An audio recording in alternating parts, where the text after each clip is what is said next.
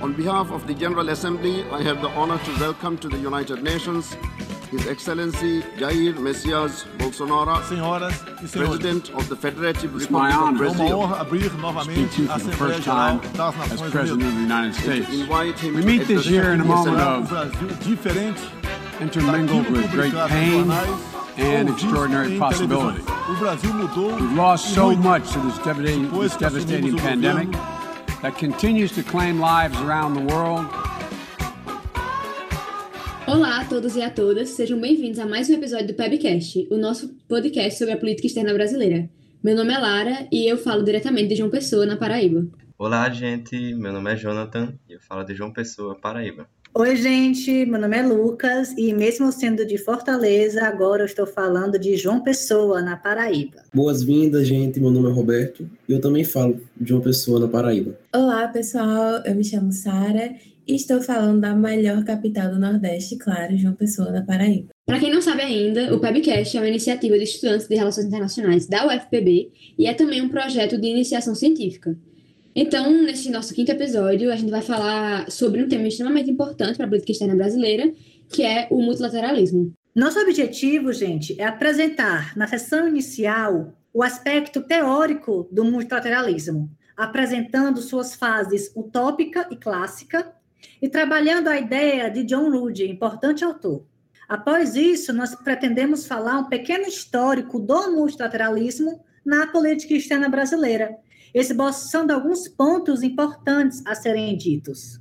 Por fim, nesse quinto episódio, nós entrevistamos o Paulo Roberto de Almeida, que é diplomata e escritor, sendo autor de diversos livros, como Relações Internacionais e Política Externa do Brasil, A Diplomacia Brasileira no Contexto da Globalização, e outro livro chamado Mercosul, Fundamentos e Perspectivas. Como se trata de um episódio especial temático, neste episódio nós não vamos abordar a seção de cultura que chamamos de PEBART. E antes de continuarmos, é importante lembrar para quem não está habituado a ouvir que a sigla PEB significa Política Externa Brasileira.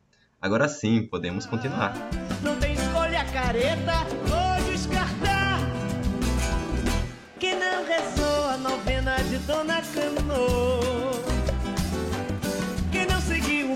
Antes da gente comentar sobre a multilateralidade na política externa brasileira, nós precisamos nos debruçar um pouco sobre a teoria do multilateralismo.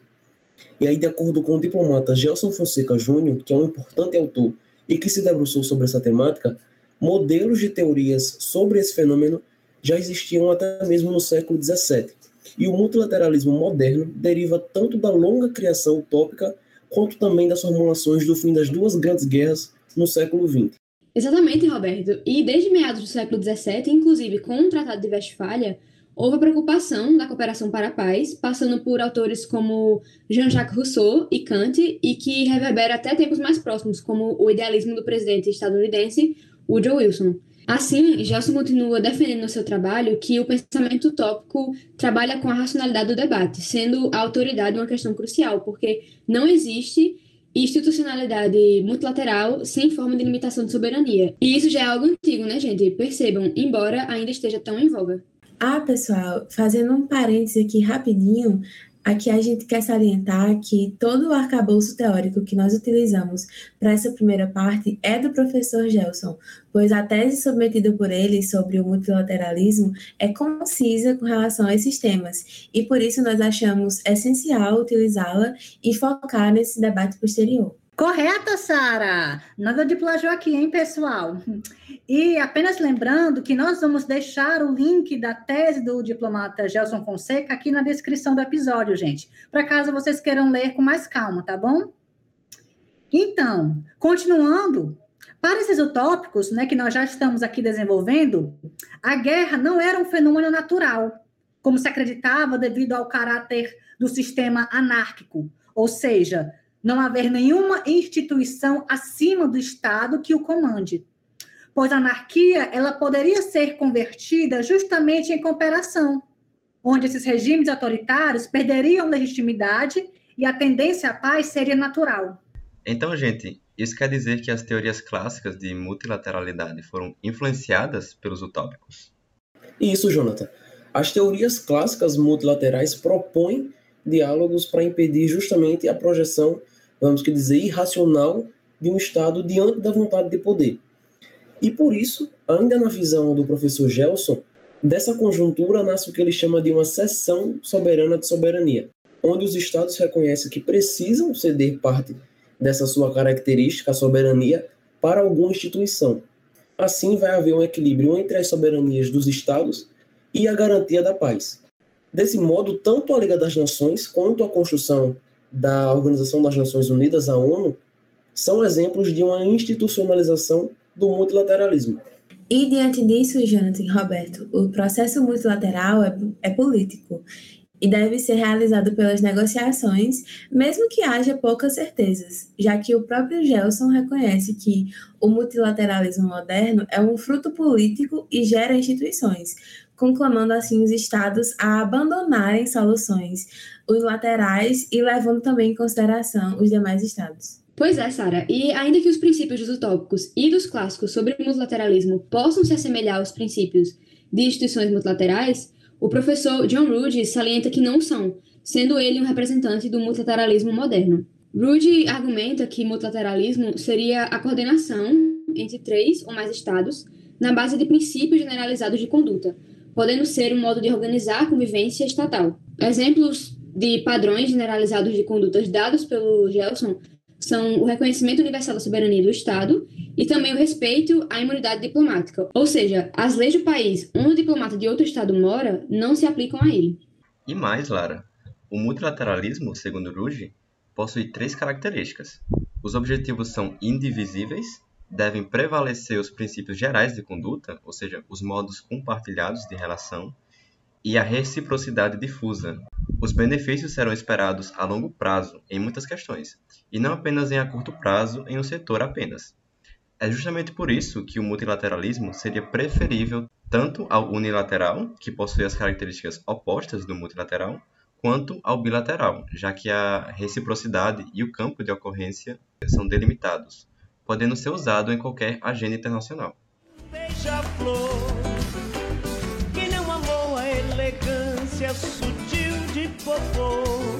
Como o tema do nosso webcast é Política Externa Brasileira e Multilateralismo, vamos falar brevemente sobre como esse multilateralismo está inserido na nossa história diplomática? Eu posso, Lucas. Vamos lá. Antes de mais nada, é muito importante explicar para os nossos ouvintes que o multilateralismo na nossa história diplomática representa, de maneira bem breve e resumida, a diretriz objetiva da ação internacional do Brasil. Em outras palavras, a forma como o nosso país se insere no aspecto internacional, no cenário internacional. Assim, desde o final do século XIX, o Brasil é reconhecidamente ativo em instituições multilaterais. E esse comportamento de se engajar em iniciativas com outros países e com outros atores do sistema internacional é uma constante em nossa trajetória, mas nem sempre ela assumiu as mesmas formas e intensidades durante esse período. Nós entendemos que o Brasil é reconhecido pelo seu papel nas iniciativas multilaterais. Mas o que necessariamente levou o Brasil a ter esse comportamento e o que o país ganha com o multilateralismo? Seguinte, são duas as principais explicações para o motivo do Brasil ser engajado historicamente em arranjos multilaterais. Primeiro, o objetivo de participar ativamente do processo de criação das normas da governança global, o que acaba por dar ao país o maior destaque, pois ele passa de mero constrangido pelas normas para quem faz as normas, e, claro, contribuindo para um melhor funcionamento das relações internacionais. E, além disso, participar dessas iniciativas garante uma agregação de forças, ou seja, o país cria laços de cooperação com os demais a partir do reconhecimento que seu poder é limitado e da sua posição na hierarquia internacional. Assim, a gente pode resumir naquele ditado: a união faz a força. E nas relações internacionais, né, Jonathan, a gente tem um momento em que as organizações internacionais e outros mecanismos multilaterais se multiplicam, que é justamente no pós-Segunda Guerra Mundial. Nesse período, qual foi o papel do Brasil nesses organismos? Olha, Lara, é, como você bem lembrou, o pós-1945, que é quando a Segunda Guerra Mundial termina, é um período que marca a emergência de vários organismos multilaterais e, consequentemente, quando há, quando há um forte aumento do multilateralismo. Nessa época, o Brasil ele foi um dos fundadores né, da maior expressão do multilateralismo desde então, que é a Organização das Nações Unidas, a ONU. Além do mais, o Brasil esteve presente na famosa Conferência de Bretton Woods, que fez surgir grandes organizações econômicas, tais como o Fundo Monetário Internacional, o FMI, e o Banco Mundial. Também durante a ditadura militar, que foi o tema que nós conversamos sobre no episódio anterior, os esforços multilaterais do Brasil se voltaram para a aproximação com países da América do Sul.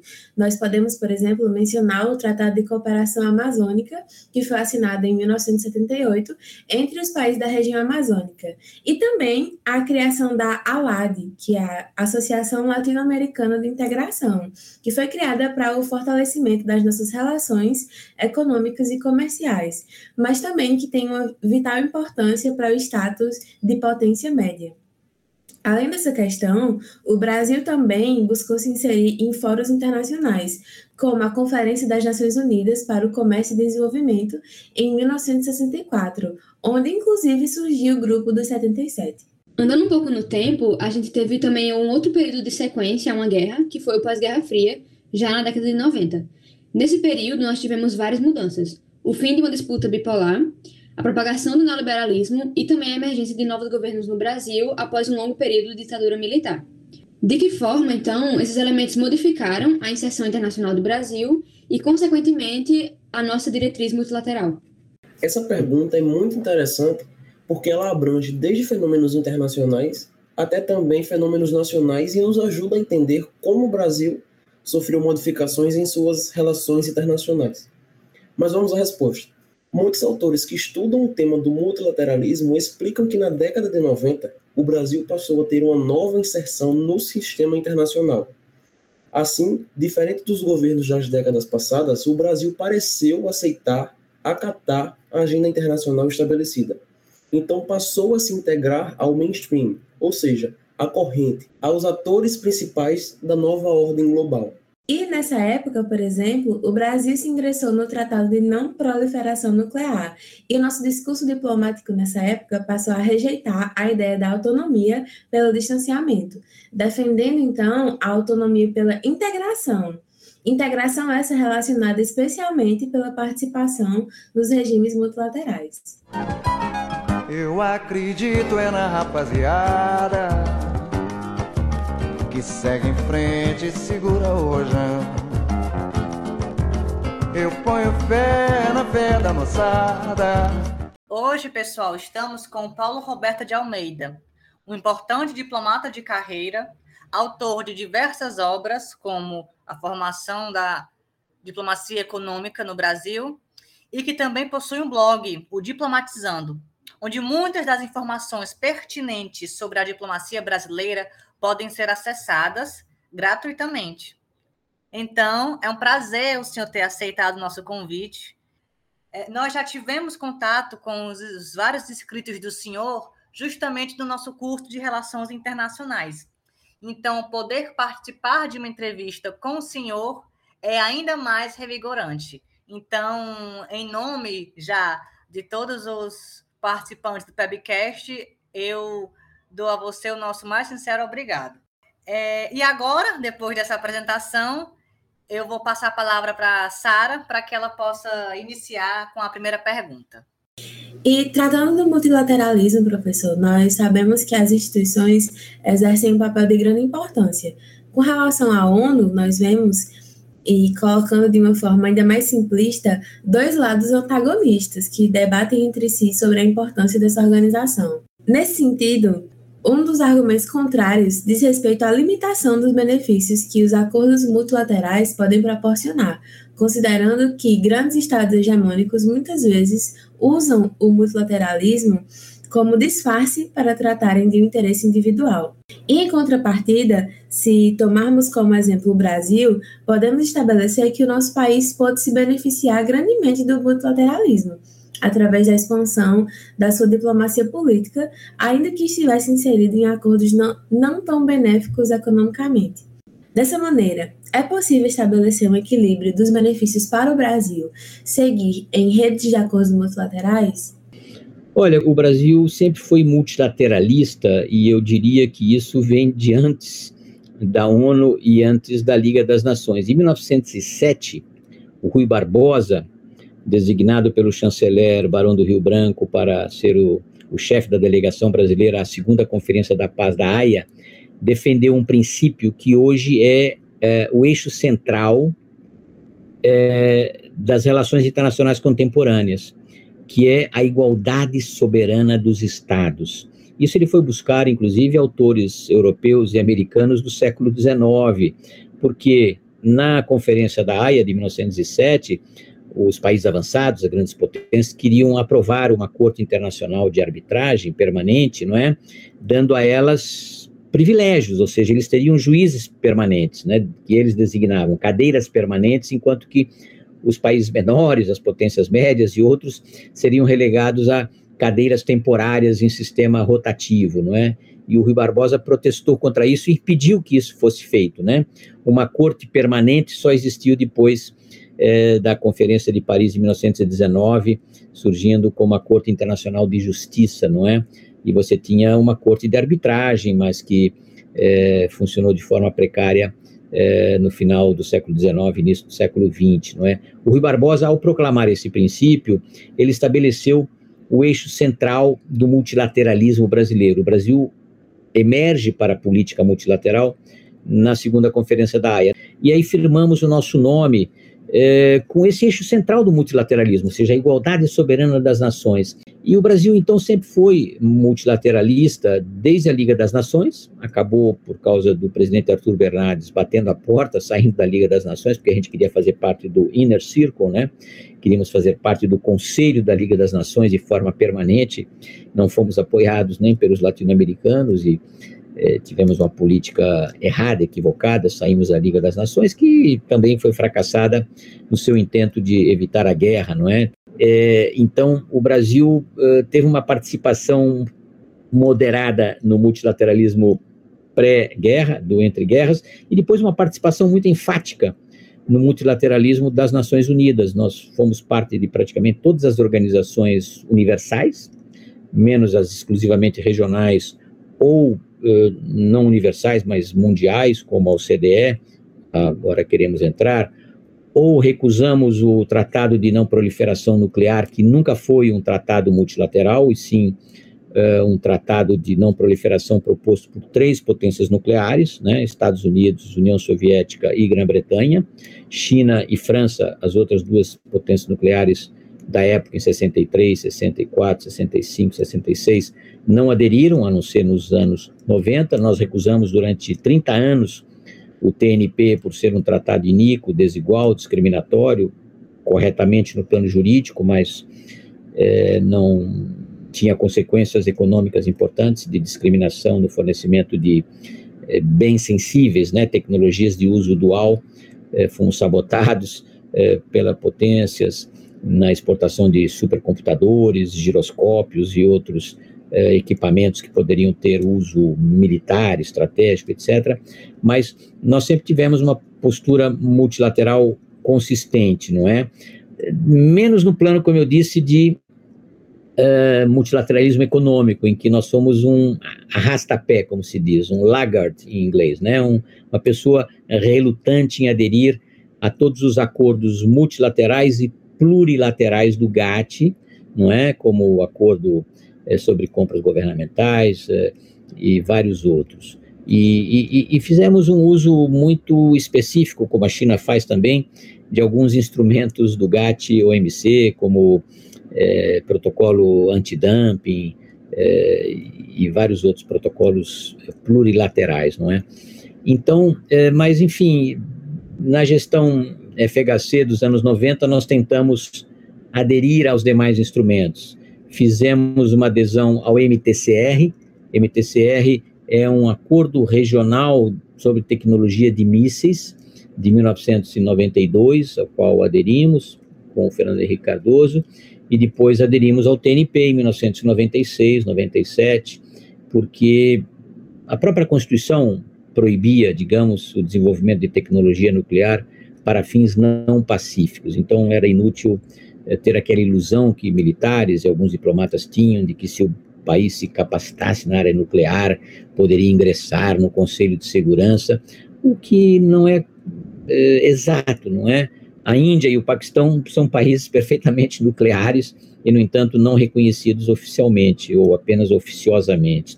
Mas, enfim, esse, esse é um eixo muito complicado da segurança, é, da capacitação militar estratégica. No eixo propriamente da cooperação internacional, o Brasil é perfeitamente multilateralista, mas esse multilateralismo, ele por vezes tem dificuldade. Como eu digo, o nosso protecionismo renitente, é, consistente, permanente praticamente, não é? O nosso mercantilismo que está com a gente desde o século XVIII, desde a época colonial com o Pombal, ele continua existindo e isso impede, eh, por exemplo, um desenvolvimento maior do Mercosul. O Mercosul tem desacordos internos sobre a tarifa externa comum, sobre a zona de livre comércio, sobre a união aduaneira, eh, que nunca foram resolvidos, porque tanto o Brasil quanto a Argentina têm diferenças eh, na liberalização completa, recíproca das suas economias, não é? Açúcar protegido lá, outros produtos protegidos aqui, mas o Brasil é notoriamente mais capacitado do que qualquer um deles, tanto na agricultura quanto lá na indústria, e, e, e nós temos diferenças sobre o nível tarifário, não é? A tarifa externa do Mercosul tem um nível que é o dobro ou o triplo da tarifa média eh, no mundo, né? A tarifa hoje já não significa muito em termos de comércio internacional, e sim mecanismos paratarifários, né? Regras, normas, eh, eh, padrões industriais é, e normas fitossanitárias, é um protecionismo disfarçado que se faz não pela via das tarifas, mas por outros padrões do comércio internacional, não é? Então, é, nós tivemos uma tentativa de consolidação do Mercosul nos anos 90, entrou em crise por diferenças de política monetária, política cambial, política industrial, política comercial do Brasil e Argentina, sobretudo, a partir de 99, 2000, crise na Argentina, e depois o Mercosul foi utilizado mais como palanque político pelo Lula, pelo Kirchner, eh, a adesão da Venezuela se fez de forma irregular, ela nunca poderia ter sido admitida, não porque ela fosse uma ditadura, que ela era, mas isso não estava em linha eh, eh, lá de frente, simplesmente porque ela não cumpria regras de política comercial do Mercosul para ser admitida ilegalmente, como ela foi em 2012, né, sob é, o governo Dilma. Tanto é que ela foi colocada para fora depois em 2017, ou suspensa, não porque ela fosse uma ditadura, mas porque ela não cumpriu normas do Mercosul. Nunca aderiu à tarifa externa comum, nunca aderiu às outras regras de política comercial. Então você tem esses desacordos internos na nossa diplomacia comercial, é, que são desacordos no Mercosul, que poderiam ser resolvidos se nós fôssemos unilateralmente abertos aos outros países do Mercosul ou à América do Sul, não é? Mesmo sem negociação, uma abertura unilateral. Mas isso não é feito por pressões dos industriais, dos próprios agricultores, do agronegócio, não é? Alguma coisa está fora da ordem, fora da nova ordem mundial. Alguma coisa está fora da ordem fora da nova ordem mundial. É, o Brasil precisa avançar muito mais na sua integração à economia global, o que ele não faz porque nós temos um registro histórico de protecionismo, de cartelização, de intervenção governamental é, nos assuntos econômicos. Do ponto de vista do ambiente de negócios, o Brasil é um país menos livre que a China. E não sou eu que estou dizendo isso. Se vocês pegarem, por exemplo, um relatório como o da Freedom House, da Heritage Foundation, do Fraser Institute, né, Economic Freedom of the World, ou pegarem o relatório do Banco Mundial, é, é Global Business ou, ou, ou, Doing Business, né, que é o relatório anual Fazendo Negócios, é, que faz uma listagem muito completa, ambos os relatórios fazem uma listagem completa de todos os dispositivos da legislação nacional que se aplicam à atividade econômica interna e à interface externa da economia. E apesar da China ser um país menos livre do que o Brasil, evidentemente, no critério geral, no ranking global, ela é um país economicamente mais livre que o Brasil, em todos os indicadores setoriais que vocês puderem pensar, é, tarifas, é, é, é abertura econômica, importações, coeficiente de abertura externa, ambiente de negócios em geral, tanto pelo Doing Business quanto pelo Economic Freedom of the World, a China tem está vários pontos à frente do Brasil. Aliás, a Índia, que também era um país extremamente burocratizado, e no Doing Business é, do Banco Mundial, ela estava vários pontos atrás do Brasil. Nesse governo do Narendra Modi, que já tem praticamente 10 anos, ela saiu lá do lugar 135 aproximadamente para um lugar entre 95 e 100 à frente do Brasil, que no ranking geral do Doing Business está lá por 126, diminuiu um pouquinho no governo Temer por reformas, mas é, é uma classificação de 120, 125 por aí.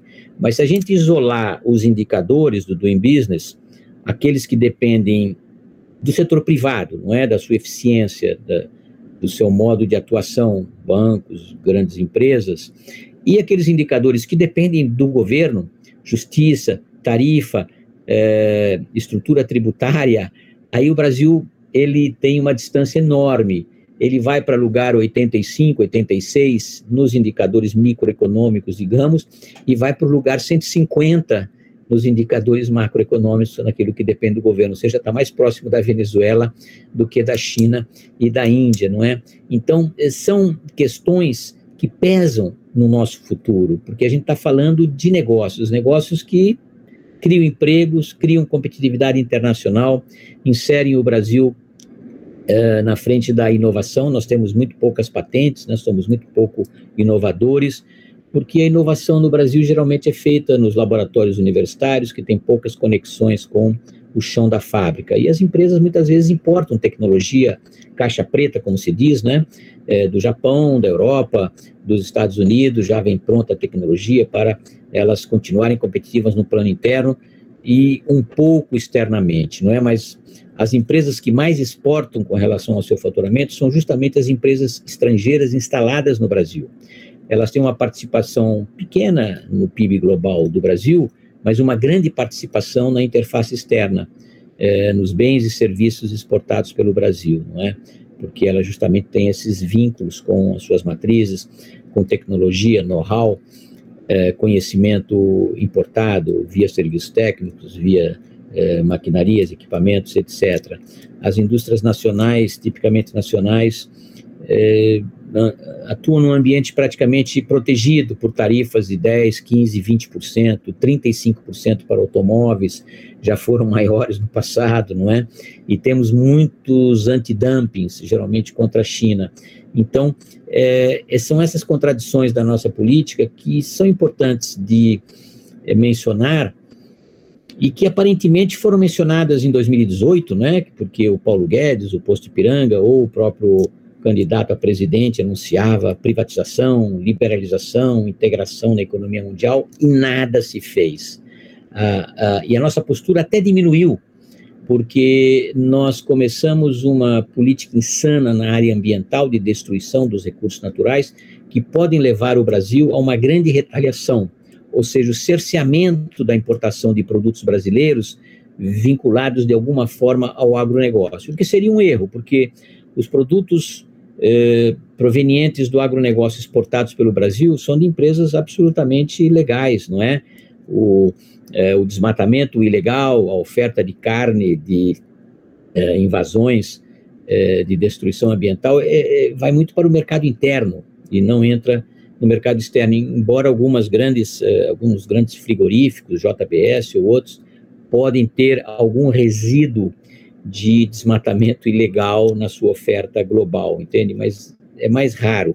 Mas o Brasil tem essa imagem de um país que devasta a Amazônia para fazer produtos mais baratos e, portanto, ter uma competição desleal em relação à carne australiana, à carne americana, à carne europeia, e por isso pode vir a sofrer retaliações pela política ambiental insana eh, do atual governo. Espero que a gente não chegue a sofrer tais retaliações que seriam devastadoras para não só a balança comercial, né, transações correntes, mas também para empregos é, não só no agronegócio, mas toda a cadeia do agronegócio, que é uma cadeia agroindustrial extremamente relevante, aonde o Brasil tem mais ganhos de produtividade e de competitividade devido à modernização desse setor, mas que está sendo conspurcado, digamos, atingido, manchado é, por uma política governamental insana na área ambiental. Então, hoje nós nos tornamos esse párea internacional, devido a vários outros fatores, evidentemente, não apenas ambiental, mas uh, eu espero que a partir de 2023 a gente volte a ser um país normal, a ter uma diplomacia normal e que a gente seja muito mais aberto e integrado na economia global. Isso é o que eu espero uh, para o nosso país nos próximos anos, para o exercício profissional de vocês que estão se preparando para justamente presidir a integração maior do Brasil no mundo nos próximos anos, nas próximas décadas. Muito obrigado.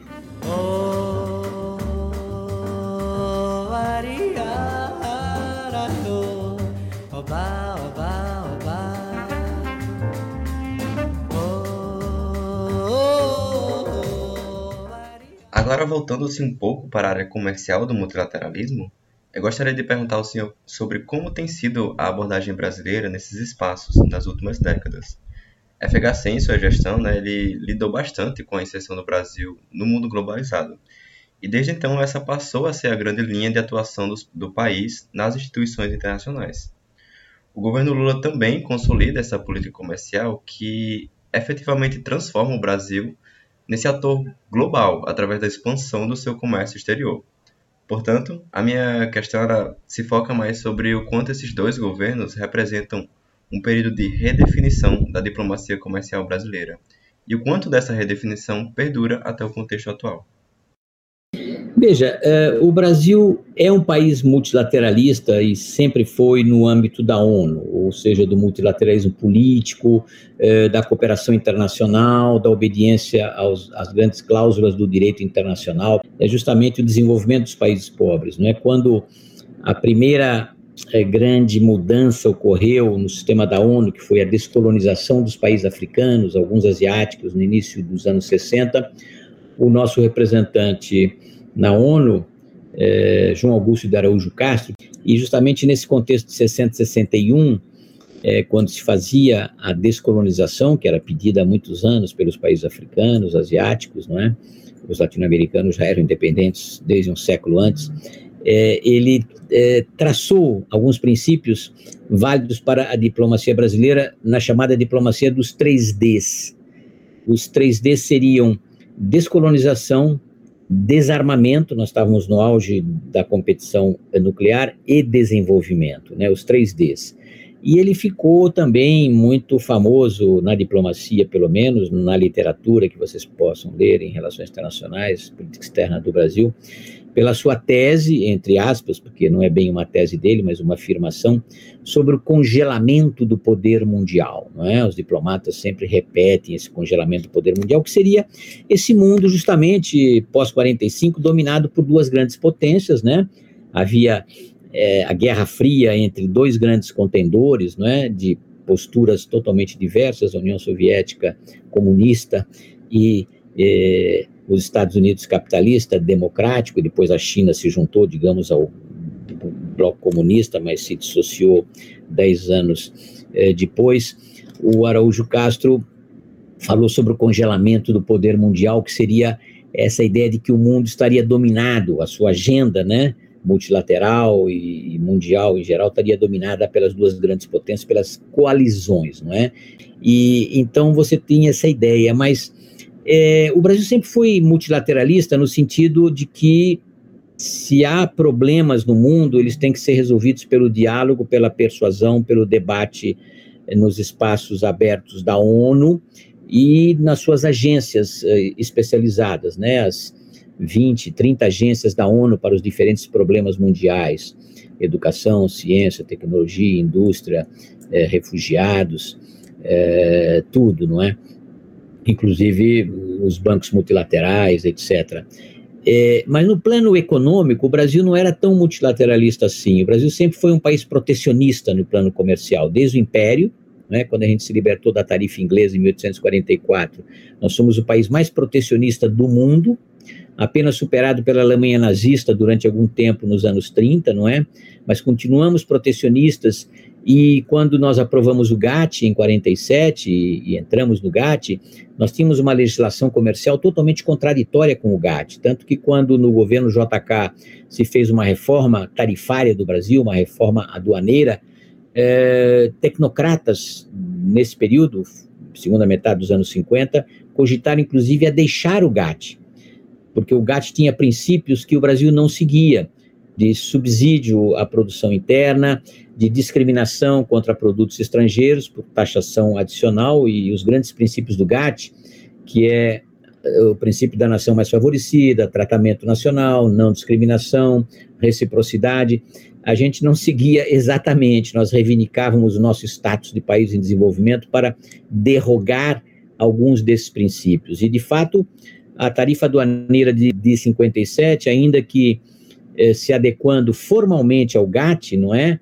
Ela era ultra protecionista, as tarifas de mais de 100%, inclusive proibição de importação de automóveis estrangeiros, quando a gente iniciava a nossa indústria automobilística sob o JK também. Então, durante muitos anos, muitas décadas, o Brasil foi é, protecionista, mercantilista, discriminatório e subvencionista até contra é, regras do GATT. Eu me lembro que no período da ditadura militar ainda, sob o ministro Delfim Neto, chamado czar da economia brasileira, o Brasil tinha mecanismos de subvenção e de desgravação de impostos para privilegiar exportação, ou seja, o que no GATT é considerado uma concorrência desleal, não é?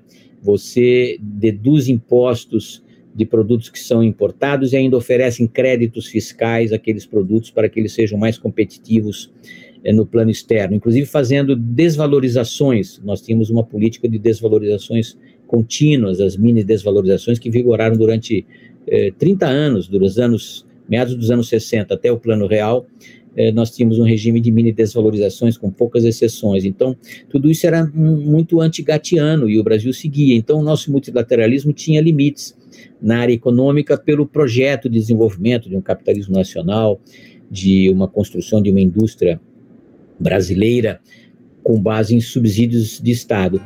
Mais que nada, sai da minha frente, eu quero passar.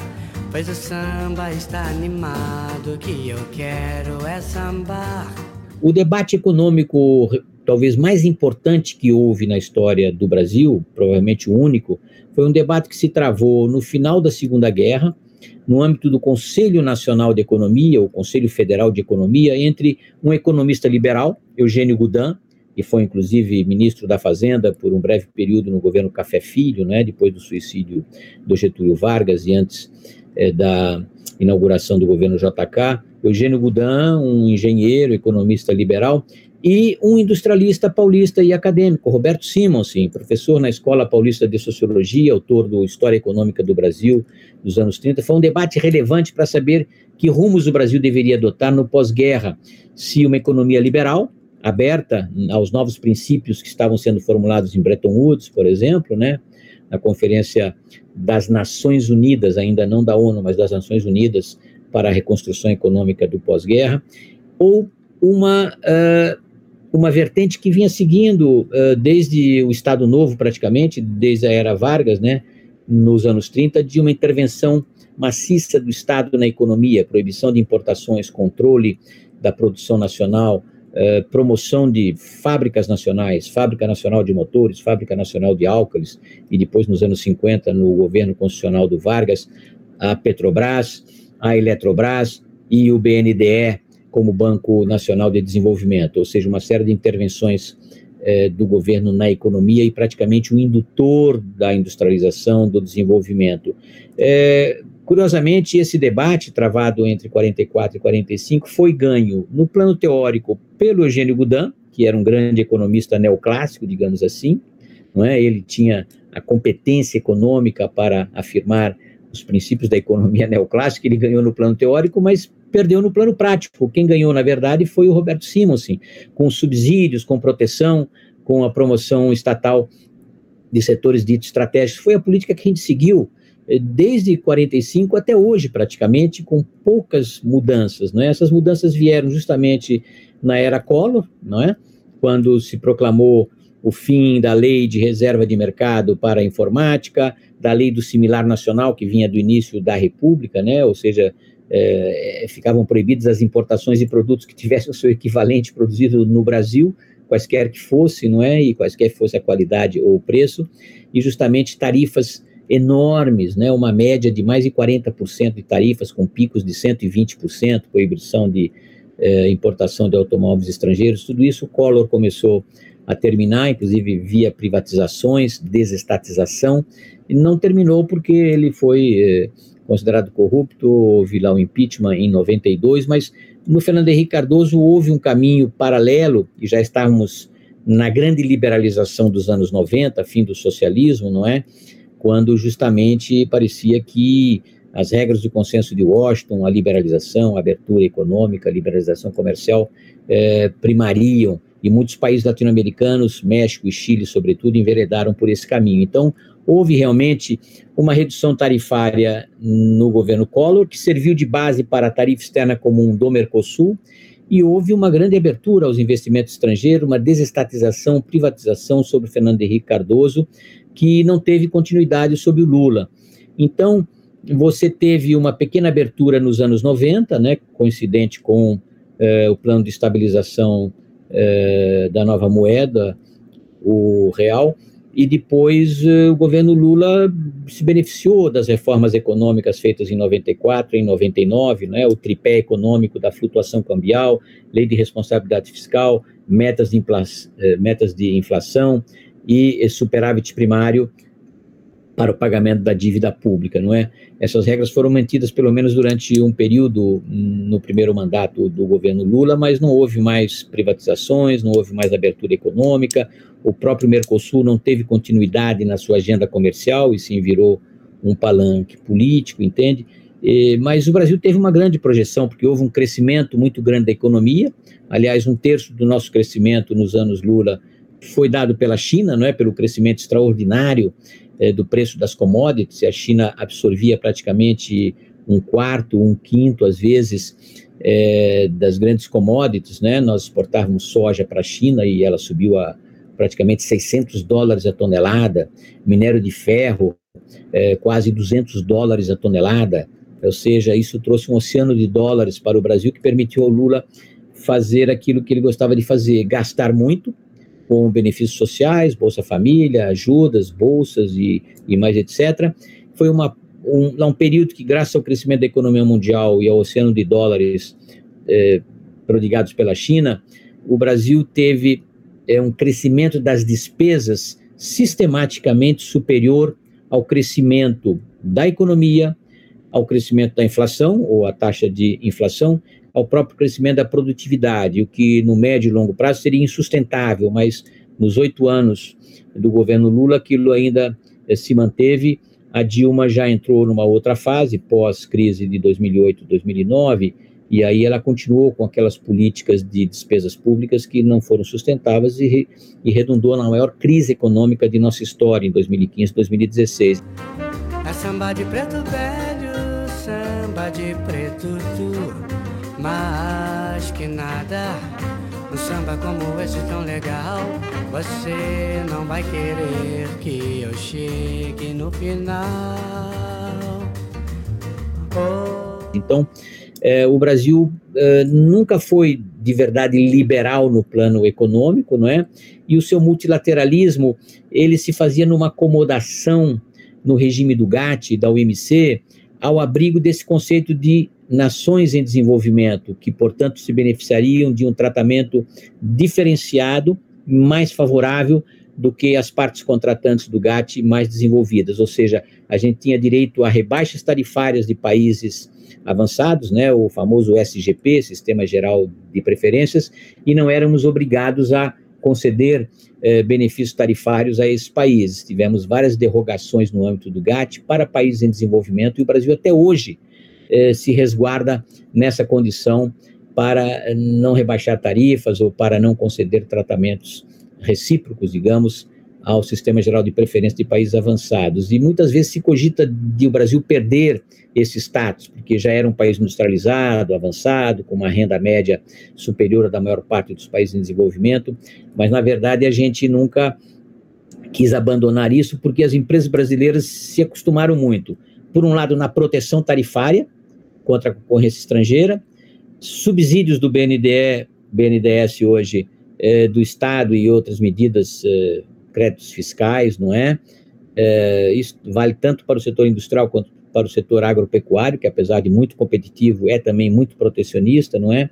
E uma derrogação em vários outros acordos. Por exemplo, acordo de compras governamentais. O Brasil está entrando agora, depois de 40 anos que isso existe no âmbito é, do GATT-OMC, ou seja, é, o tratamento de nação mais favorecida, não discriminação nas compras governamentais, que são muito importantes, saúde, educação, obras públicas, infraestrutura, você ainda tem essa exclusividade das grandes empresas, das grandes construtoras nacionais sobre contratação de obras públicas, né? e mesmo fornecedores estrangeiros para saúde, educação, ou infraestrutura precisam estar registrados e funcionando no Brasil, não podem concorrer a partir do estrangeiro, não é?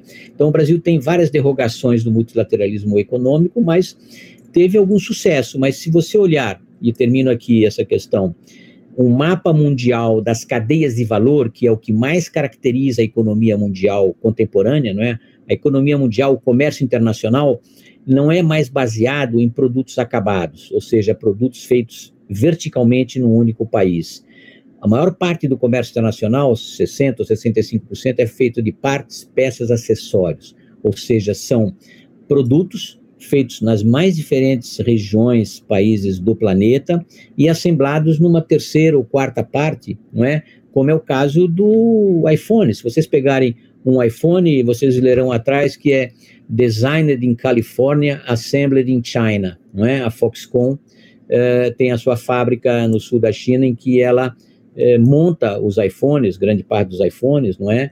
Foxconn é de Taiwan, mas está instalada lá na China, mas com partes e peças de 25 países ou mais.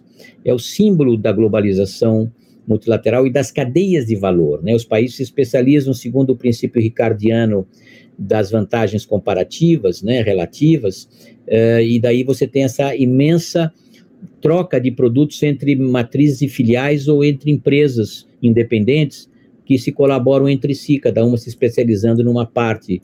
Um automóvel deve ter 10 mil peças que podem vir de 10 ou 20 países diferentes. Um avião tem eh, 20, 30 mil peças, não é? Que vem de diferentes países. A Embraer, por exemplo, é uma empresa brasileira totalmente eh, globalizada, não é? Ela importa provavelmente 60% ou mais dos seus componentes para fabricar os, eh, os aviões da Embraer privatizada hoje, não é multinacional. E então, é, se você olha o mapa das cadeias de valor, você vê grandes uh, blocos ou grandes círculos, né, grandes bolas no Atlântico Norte, Europa Ocidental, América do Norte, grandes bolas no Pacífico, juntando tanto a costa ocidental eh, da América do Norte, geralmente Califórnia, mas também alguns da América do Sul, México, Colômbia, Chile, e a Ásia do Pacífico, né? Estamos falando da Coreia, Taiwan, Japão, China, os países da ASEAN e até vários do Índico, Austrália e Nova Zelândia. Essas são as cadeias de valor. E você olha para o Cone Sul, para o Mercosul, você vê umas pequenas bolas que são as das multinacionais instaladas no Brasil, na Argentina, por vezes no México, que fazem transações entre si. Do resto, nós estamos é, praticamente isolados das cadeias de valor. Isso é muito negativo para a nossa é, para o nosso desenvolvimento econômico futuro, porque o futuro da economia é a globalização, apesar desses fenômenos de desglobalização que já vinham ocorrendo desde alguns anos antes e foram é, acelerados pela pandemia e pela guerra de agressão da Rússia à Ucrânia.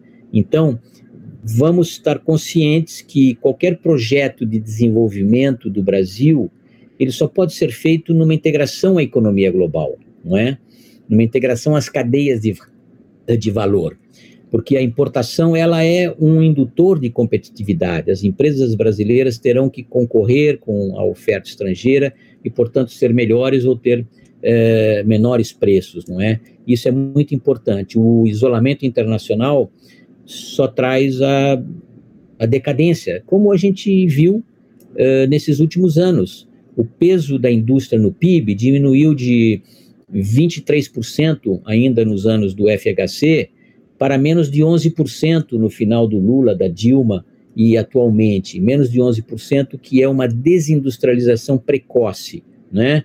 O Brasil poderia ter uma indústria mais presente, nós perdemos competitividade na, eh, no comércio internacional, em manufaturas, calçados, automóveis, eh, quaisquer outros produtos eh, de consumo duráveis ou não duráveis, por uma não competitividade, que são diferentes fatores, não é? Custo da mão de obra, o câmbio, políticas econômicas setoriais inadequadas, baixa inovação, não é? Baixa capacidade de transformação produtiva, são problemas que deveriam ser resolvidos no Brasil pela integração à economia global. Muito obrigado.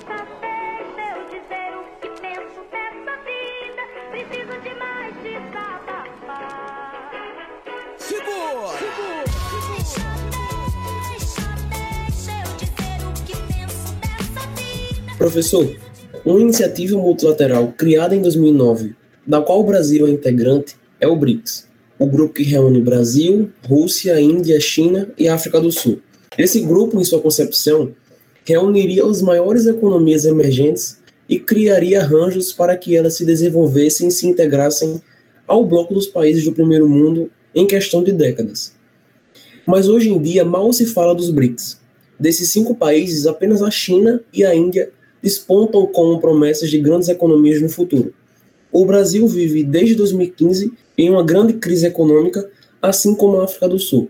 Já a Rússia recentemente se envolveu na guerra com a Ucrânia, se distanciou ainda mais da comunidade internacional e começa a sofrer as consequências dos embargos econômicos do Ocidente.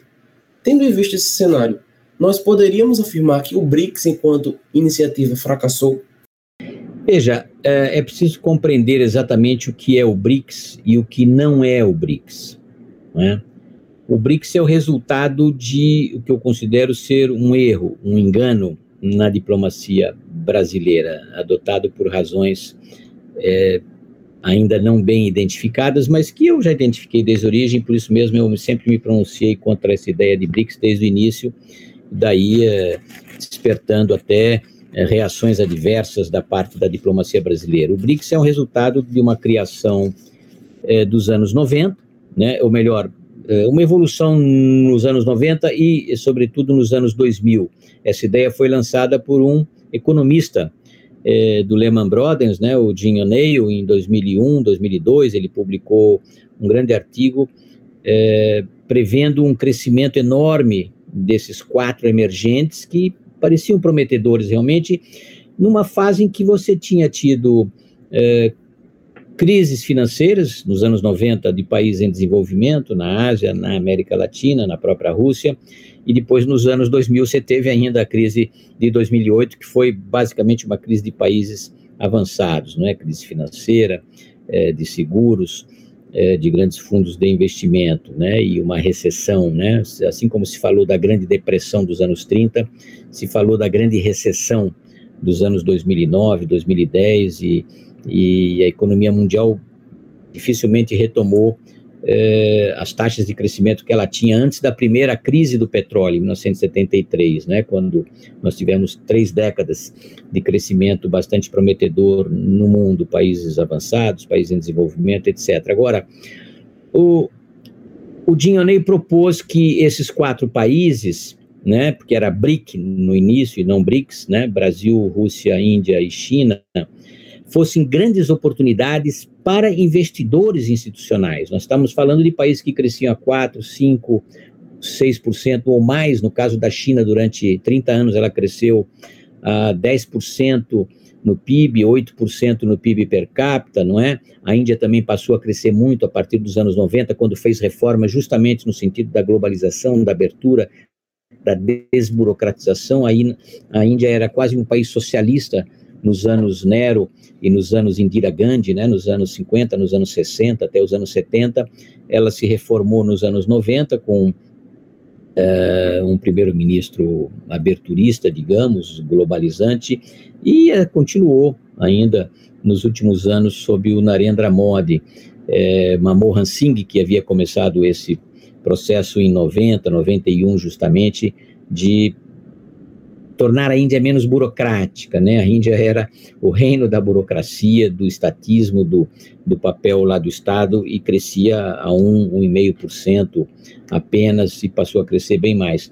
E a China também, a China ainda sob o socialismo, sob um governo de ditadura comunista, eh, aderiu à economia de mercado. O Deng Xiaoping, o Xu Enlai morreu precocemente, mas o Deng Xiaoping, ele passou a comandar a China alguns anos depois da morte do Mao Tse Tung, em 76, né, a partir de 79 e 80, ele faz uma grande abertura da China, primeiro para zonas econômicas exclusivas, depois para é, uma abertura ao capital estrangeiro e uma integração da China na economia mundial, ainda antes da grande implosão do socialismo em 89 e 91.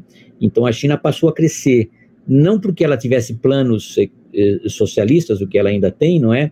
Mas porque justamente ela abriu a economia para o setor privado, liberalizando no campo, nas indústrias, nos serviços, ao capital estrangeiro, e a China se tornou um grande protagonista da, eh, da economia mundial, sobretudo depois que ela é admitida na OMC, em 2001, não é?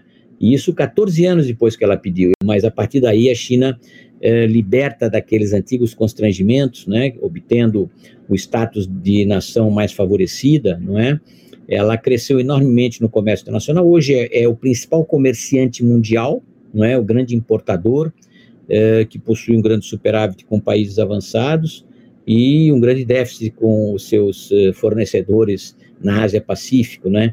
Mas então o O'Neill previu grandes oportunidades para investidores institucionais, ou seja, de países desenvolvidos, nesses quatro países que pareciam crescer é, o dobro, às vezes o triplo eh, da média de crescimento dos países ocidentais e, e da média mundial, e, portanto, assumiriam em, em 50 anos, mais ou menos, ele previa, em 2050, esses quatro países do BRIC eh, seriam eh, maiores pelo PIB conjunto do que os países do G7, não é? Ou pelo menos de um G6 ali comandado pelos Estados Unidos, os principais países da Europa Ocidental, mais o Japão.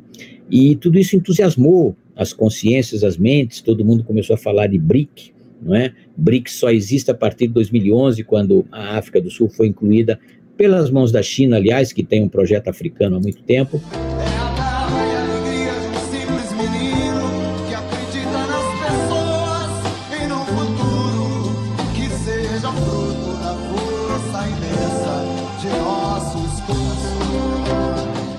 Mas eu sempre considerei o BRIC uma coisa artificial, porque ele foi tramado entre o Lavrov, o eterno chanceler russo, não é?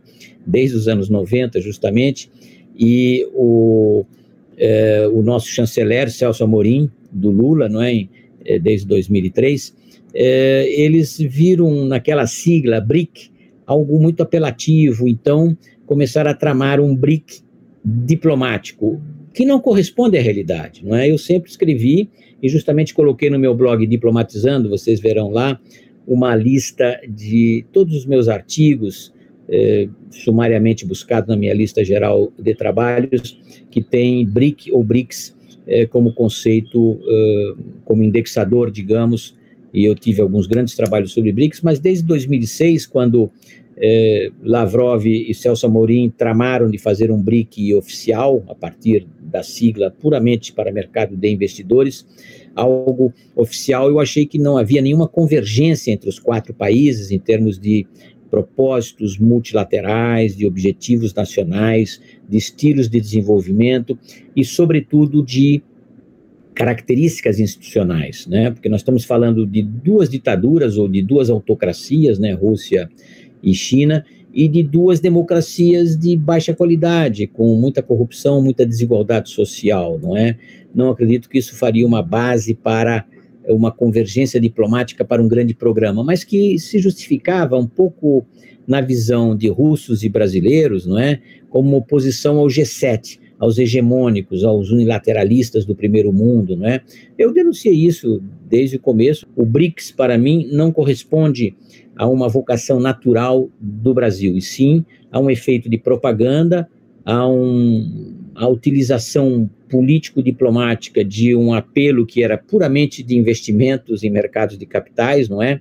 E que foi usado indevidamente. E o que, que produziu o BRICS? Nenhum modelo próprio de desenvolvimento, de cooperação econômico-social, a não ser um banco de investimentos, que não tem muita novidade. Banco de investimentos existem muitos, né?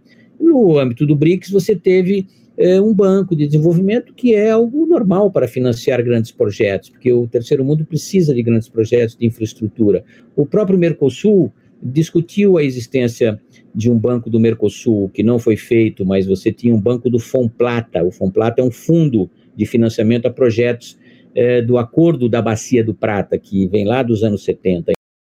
E o Banco do BRICS é um banco normal que fornece projetos, inclusive além do Banco do BRICS, você tem um mecanismo de uh, reservas, como tem o FMI para crises de balanço de pagamentos, né, que nunca foi usado, mas tanto o Banco do BRICS quanto o mecanismo de reservas contingentes adotam mais ou menos os critérios do Fundo Monetário Internacional, do Banco Mundial, ou seja, análise de projetos, financiamento e um retorno. Né? Então, não há nenhuma novidade no Banco do BRICS. Agora, o BRICS, é, ele tem grandes planos para a economia mundial? Não, eu vejo o BRICS como uma contraposição ao G7. Aliás, a Rússia esteve no G7 durante algum tempo, desde 1997 até a invasão da Crimeia em 2014, né? Havia um G8 que valia mais para o lado político do que para o lado financeiro. O G7 continuava a se reunir para as questões de finanças uh, uh, mundiais mas o G8 era uma forma de integrar a Rússia eh, na economia mundial, na OCDE, no GATT, OMC, etc. E ela nunca se integrou porque ela teve um desenvolvimento paralelo e hoje bem mais eh, divergente, digamos, eh, da opinião mundial, não é? Você tem hoje uma aliança eh, Rússia-China, mas que eu considero uma aliança de circunstância. Os países tiveram muito mais divergência no passado, inclusive guerras de fronteiras, do que convergência, mesmo sob o socialismo, sob o comunismo stalinista, khrushchevista e maoísta. É, há uma aliança porque o Ocidente ainda parece ser muito arrogante, triunfante, unilateralista, não é? E eles têm uma outra concepção do mundo, que não é a concepção das democracias de mercado. Então, é, eu não creio que o BRICS tenha fracassado, porque o BRICS não é uma agência formuladora de políticas econômicas, não é? é, como é, por exemplo, as comissões econômicas da ONU, como é a CEPAL, no caso da América Latina, que sim foi uma agência propositora de políticas que foram, em geral, seguidas pelos países, inclusive no campo da integração latino-americana, não é? Tanto a ALAUC, do Tratado de Montevideo de 1960, quanto a ALAD, Tratado de Montevideo de 1980, resultam de propostas da CEPAL, a Comissão Econômica é, para América Latina e Caribe, com sede em Santiago.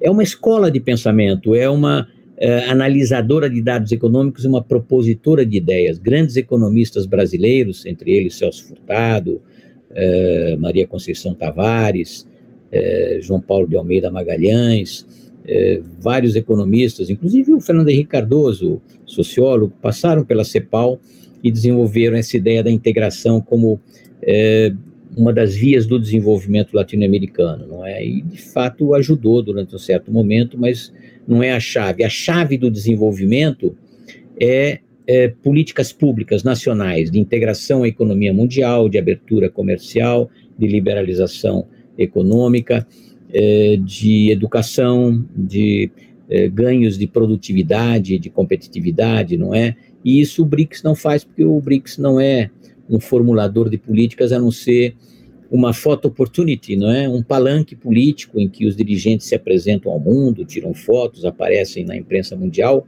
mas de fato, quais são os grandes problemas comuns da humanidade que os BRICS resolveram no campo dos crimes transnacionais, no campo das drogas, no campo dos tráficos de armas, de pessoas, de drogas, lavagem de dinheiro, na devastação ambiental, não é? o BRICS ele segue um pouco a tendência ou ele se contrapõe a, a muitas vezes às visões do G7, não é? Então, eu não creio que o BRICS tenha é, grande futuro pela frente, ele está moribundo pela agressão da Rússia à Ucrânia, não é? O, o, como é que o BRICS se apresentará ao mundo agora quando um dos seus membros violou flagrantemente a Carta da ONU, não é? Contrariamente às declarações de adesão aos grandes princípios multilaterais. Então, eu considero que é, o futuro do BRICS não é muito promissor. E, de fato, o BRICS sempre foi dominado pela China. A China sozinha faz é, mais da metade do peso total dos BRICS. A Índia realmente está crescendo, são os dois países promissores por razões próprias, não por causa do BRICS, não é? China e Índia estão crescendo pela sua integração nas cadeias mundiais de valor, né, pela qualidade da sua eh, mão de obra, do seu capital humano, produção de tecnologia, serviços, TICs e potencial comercial pela população, pelo peso, pela produção de manufaturas ou de fármacos, oferta agrícola ou qualquer é, outra oferta de commodities, não é? Então, essa é a minha visão do BRICS. Vocês verão é, pela listagem que está no meu blog Diplomatizando a opinião muito clara, muito sincera que eu tenho sobre o BRICS. Muito obrigado. Bom, então as perguntas eram essas, professor. É, e novamente, em nome aqui dos participantes do Pebcast, nós gostaríamos de agradecer muito a disponibilidade do senhor. Né? É sempre uma honra poder estar com pessoas que também estão dentro desse âmbito diplomático, né, para conversar sobre, não é, principalmente é, é, neste momento onde a diplomacia brasileira ela ficou muito mais conhecida domesticamente. Então, também gostaríamos de agradecer a disponibilidade do senhor e principalmente o seu blog, as suas publicações que o senhor oferece gratuitamente, justamente nesse ímpeto de também democratizar as relações internacionais do Brasil e a diplomacia brasileira. Então, realmente, os nossos mais sinceros obrigados e é isso. Até a próxima. Beijou sua mulher como se fosse a última. Obrigada pela sua audiência e até o próximo episódio. Tchau, gente. Obrigada e até o próximo episódio do Pebcast. Tchau, pessoal. Até a próxima. Tchau, gente. Nos vemos no próximo episódio do Pebcast. Tchau, gente. Até a próxima.